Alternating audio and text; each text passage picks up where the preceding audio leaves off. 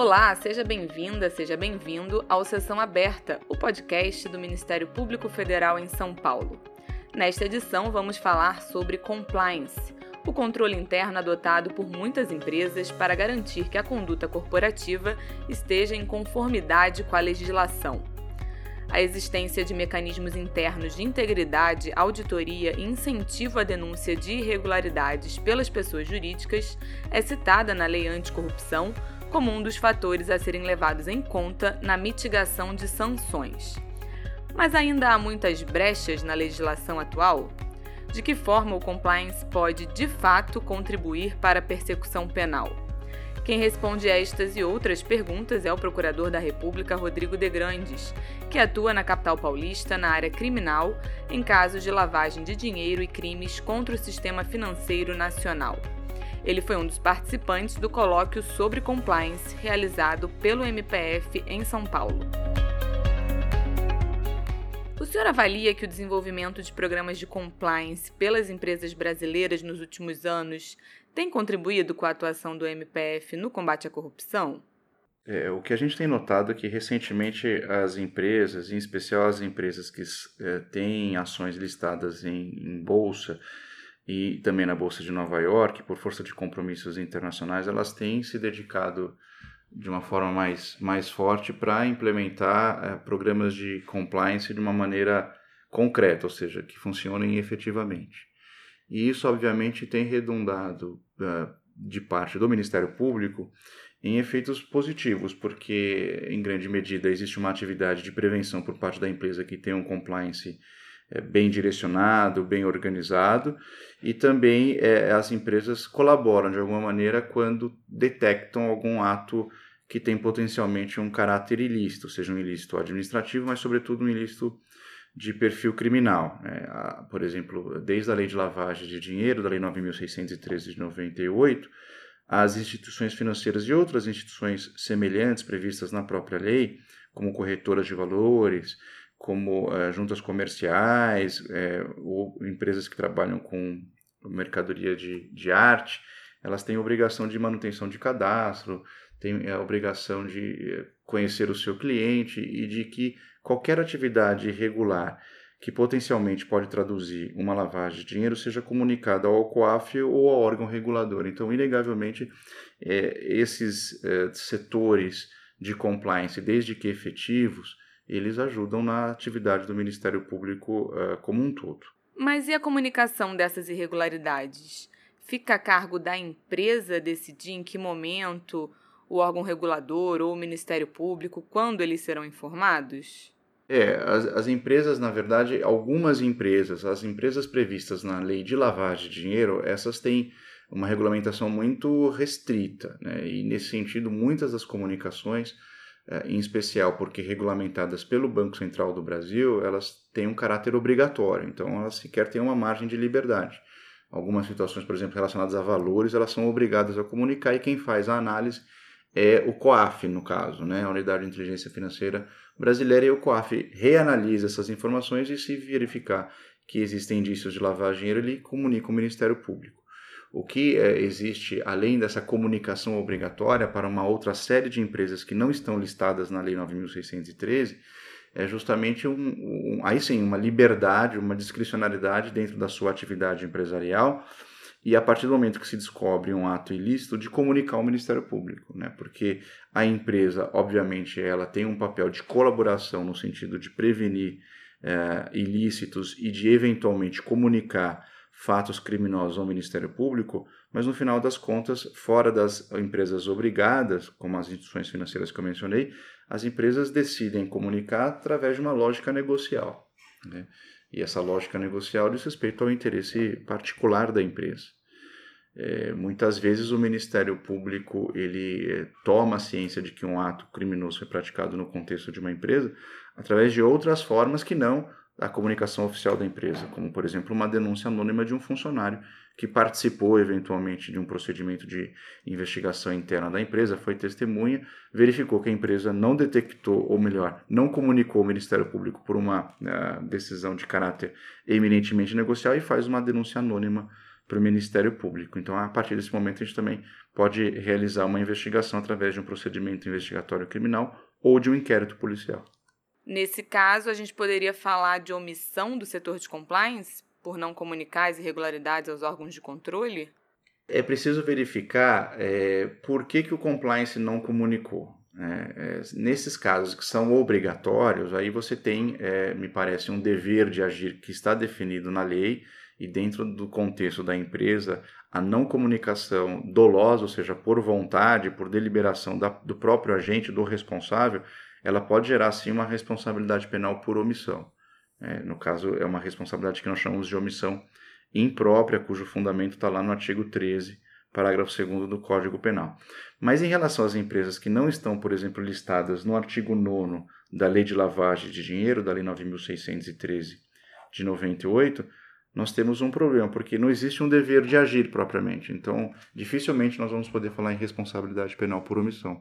A responsabilidade eventualmente poderia ser dirimida no âmbito da Lei Anticorrupção, da Lei 12.846, que é uma lei que não tem caráter penal, não tem natureza penal, é uma lei civil e que atinge exclusivamente a pessoa jurídica.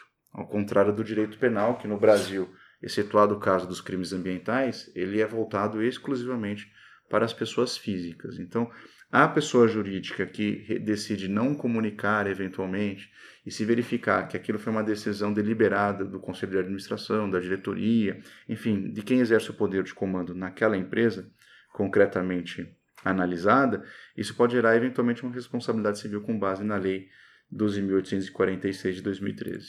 É, eu gostaria que o senhor falasse um pouco sobre os obstáculos que o MPF pode enfrentar para utilizar na esfera penal informações e documentos que foram obtidos pelas empresas numa investigação interna. O grande problema hoje é que não existe no Brasil uma regulamentação do ponto de vista uh, legislativo, ou seja, uma regulamentação legal uh, da investigação interna. Então, hoje você não tem um procedimento da investigação interna. Muito do que se realiza hoje no Brasil pelas empresas que possuem um departamento de compliance, um setor de compliance, é, é baseado em experiência internacional, em especial a experiência norte-americana, que é baseada, por sua vez, em costumes. Né? Não existe, porque o sistema norte-americano é um sistema que nós chamamos de sistema conceitudinário, sistema de common law. Então, na ausência de lei, você faz com base nas práticas que normalmente são adotadas internacionalmente. O Brasil não possui uma regulamentação do ponto de vista legal, e isso gera um problema, porque cada empresa realiza uma investigação de uma maneira. Muitas vezes as investigações internas das, das, empresas elas produzem provas importantes ou elementos de convicção importantes que poderão ser utilizados pelo Ministério Público num inquérito policial, num procedimento investigatório criminal, destinados no futuro a um eventual oferecimento de ação penal. Então, a lisura, a regularidade, a legitimidade das provas produzidas na investigação interna é de fundamental importância para que o Ministério Público possa desencadear o que a gente chama de persecução criminal, ou seja, a investigação mais o oferecimento da ação penal. Se as provas da investigação interna forem consideradas nulas ou mesmo ilícitas, o Ministério Público vai ter um conjunto probatório imprestável e não vai poder realizar a sua atividade. Então, é importante ou seria importante que o Brasil estabelecesse por lei como as empresas realizam ou devam realizar a investigação interna para que a prova produzida seja efetivamente aproveitada pelo Ministério Público na hora de verificar as responsabilidades penais de um crime praticado no ambiente empresarial. E além dessa falta de regulamentação das investigações internas, quais são, na sua opinião, as principais lacunas da legislação atual em relação aos programas de compliance? Eu acho que a nossa legislação em termos de compliance ela é extremamente tímida, porque a, a ideia de compliance ela funciona muito bem na experiência internacional naqueles países que punem a pessoa jurídica do ponto de vista criminal. Nos Estados Unidos, por exemplo, em alguns países europeus, então o compliance funciona como, em alguns casos, uma cláusula de imunidade ou uma situação de que, se eventualmente a pessoa jurídica vier a ser responsabilizada criminalmente, se ela demonstrar que o compliance funcionou ou que o compliance tem aptidão de funcionar, isso pode reduzir sensivelmente a pena dela, a pena que a pessoa jurídica sofrerá. E o Brasil não possui essa possibilidade. Né? O Brasil só é, responsabiliza a pessoa jurídica criminalmente em casos de crimes ambientais. Então, crimes econômicos, crimes tributários, crimes contra a organização do trabalho, crimes financeiros, enfim, esse, essa gama de delitos que normalmente são praticados no contexto ou por intermédio de pessoas jurídicas, eles ficam fora da responsabilização criminal. Eu não vou entrar no mérito se a responsabilidade penal da pessoa jurídica é boa ou ruim, porque essa é uma grande discussão jurídica, inclusive ainda no Brasil, mas eu acredito que, pelo menos no contexto brasileiro, se nós possuímos a responsabilização da pessoa jurídica só do ponto de vista ambiental, mas a responsabilização civil, com base na Lei 12.846, que é a Lei Anticorrupção, ou mesmo com base na Lei de Improbidade Administrativa, seria interessante que a lei, qualquer uma delas, dispusesse de uma maneira mais clara e mais corajosa que o compliance pode efetivamente gerar uma mitigação relevante da pena ou mesmo a exclusão da pena aplicada à pessoa jurídica no âmbito da lei anticorrupção, no âmbito da lei de improbidade administrativa. E o que a gente possui hoje é, é justamente o contrário, porque se nós lermos lá a lei 12.846, né, a lei de chamada lei anticorrupção, uh, o compliance, ou mais precisamente a existência, diz a lei lá no artigo 7 inciso 8 de mecanismos e procedimentos internos de integridade, auditoria e incentivo à denúncia de irregularidades e a aplicação efetiva de códigos de ética e de conduta no âmbito da pessoa jurídica, ele é um fator a ser levado, dentre outros, em consideração para a aplicação da sanção. O próprio legislador não diz, olha, isso aqui é capaz de excluir, ele é levado em consideração. Mas de que maneira? Isso fica muito inseguro do ponto de vista da, da pessoa jurídica. E essa responsabilização, ou pelo menos o afastamento da, ou mitigação, ou flexibilização da sanção do ponto de vista da existência de um setor, o departamento de compliance, ele é exclusiva nos termos da lei anticorrupção das sanções administrativas. Só que a lei também possibilita sanções judiciais. Elas podem, inclusive, ser cumuladas, as sanções administrativas e as sanções judiciais. Então, seria interessante se o legislador fosse mais né, ousado, digamos assim, e estabelecesse o compliance ou a existência de um compliance efetivo para fins de mitigação ou mesmo exclusão da sanção administrativa e da sanção de natureza judicial, porque isso me parece traria um incentivo muito maior às pessoas jurídicas para fins de estabelecimento de um setor ou departamento de compliance efetivo. Né? Então, há, a meu ver, uma falha na Lei 2.846 nesse sentido. Né?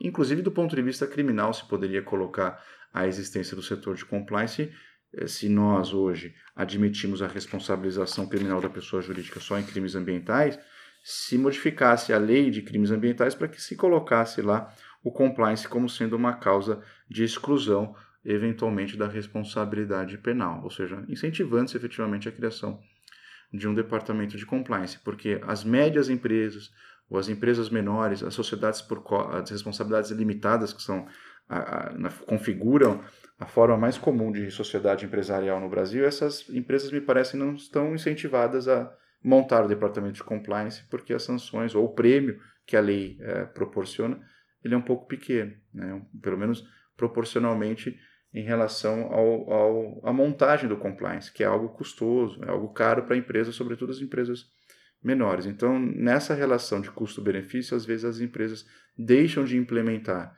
fora os casos obrigatórios, um setor de compliance, porque percebem eventualmente que o prêmio oferecido pelo legislador brasileiro não é tão bom assim. Por exemplo, a pena que é considerada a pena mais grave da lei anticorrupção, que é uma sanção judicial e que diz respeito à extinção compulsória da pessoa jurídica, essa não é sequer afetada em relação ao compliance. Então deveria ser muito mais amplo, muito mais abrangente em termos é, de benefício, né? de modo a incentivar efetivamente essas sociedades a implementar departamentos de compliance nas suas respectivas atividades. Vou aproveitar o gancho e entrar já num outro debate. Eu gostaria que o senhor explicasse como se dá a responsabilização criminal das empresas. Digo, uma empresa não pode ser presa. Então, qual é a grande diferença em relação a sanções cíveis ou administrativas? Existem algumas penas específicas para as pessoas jurídicas. A extinção compulsória é uma delas. A inabilitação, por exemplo, não participar de processos licitatórios ou contratos com o setor público. A pena de multa, ou seja, penas que na verdade vão afetar o dia a dia ou a configuração da empresa. Porque a empresa, como você disse, não pode ser presa. Mas no final das contas, como a empresa não vive sozinha, ela não funciona sozinha, é sempre um, uma pessoa, um conjunto de pessoas que na verdade coloca ela em funcionamento através de decisões negociais final das contas, é sobre essas pessoas que vai recair a responsabilidade. E normalmente a responsabilidade penal. Então, uma, uma das críticas que se faz, por exemplo, aos países que contemplam essa responsabilidade penal da pessoa jurídica é isso. Bom, no final das contas, como a pessoa jurídica é uma ficção, é muito melhor a gente tirar, o, tirar ela do caminho e colocar a pessoa física, que no final das contas vai ser responsabilizada. Porque essa pode ser presa. E é o medo de prisão que vai inibir essa pessoa na hora de cometer o crime. Essa é uma das alegações. Eu acho que a responsabilidade penal da pessoa jurídica ela funciona muito bem em contextos eh, de países em que as sociedades são evoluídas. Eh, eu falo especificamente das sociedades anônimas, as que têm o capital pulverizado. Porque aí você tem, na verdade, um conselho de administração ou uma diretoria e o capital dela pulverizado. Você consegue, na verdade, estabelecer aí alguma, algum tipo de responsabilidade focando-se na, na diretoria ou no conselho de administração. Agora, no Brasil, mesmo as empresas SA grandes, né, como as construtoras, isso revelou a Lava Jato, elas têm uma configuração familiar. No final das contas, é uma empresa de dono. Né? Não é uma empresa em que você tem vários acionistas que decidem, através de suas assembleias, escolher o CEO, o conselho de administração. Isso não acontece no Brasil, né? pelo menos em regra, porque essas empresas são familiares e o controle acionário fica na mão obviamente, é, e, o, e o comando fica na, nas mãos da pessoa que tem um controle acionário, porque tradicionalmente é o fundador, possui mais ações. As coisas acabam se misturando. Nos Estados Unidos, na Inglaterra, em outros países, na Alemanha, você tem uma pulverização muito clara. Talvez no Brasil, eu mesmo não sou muito entusiasta da responsabilização penal da pessoa jurídica. Acho que ela traz mais problemas do que soluções. Então é bom que se tenha uma responsabilização, não penal, mas alguma responsabilização. A Lei 12.846, a Lei Anticorrupção, veio com essa ideia de tentar suprir essa lacuna, né, ou pelo menos afastar a discussão que existe no Brasil sobre responsabilizar ou não a pessoa jurídica penalmente. A responsabilização é civil, mas recai só sobre a pessoa jurídica. Eu acho ela boa, pelo menos a ideia é boa. O problema foi a implementação das penas, né? poderia trabalhar outras penas, causas de mitigação de pena, enfim, talvez no futuro com, uma, com um aprimoramento da lei a gente tenha uma configuração legislativa um pouquinho melhor do que a gente tem hoje. Essa foi a nossa conversa com o Procurador da República, Rodrigo de Grandes, um dos participantes do colóquio sobre compliance realizado pelo Ministério Público Federal na capital paulista. Espero que você tenha gostado desta edição do Sessão Aberta, um podcast produzido pela Assessoria de Comunicação da Procuradoria da República em São Paulo. Muito obrigada pela sua companhia e até a próxima edição.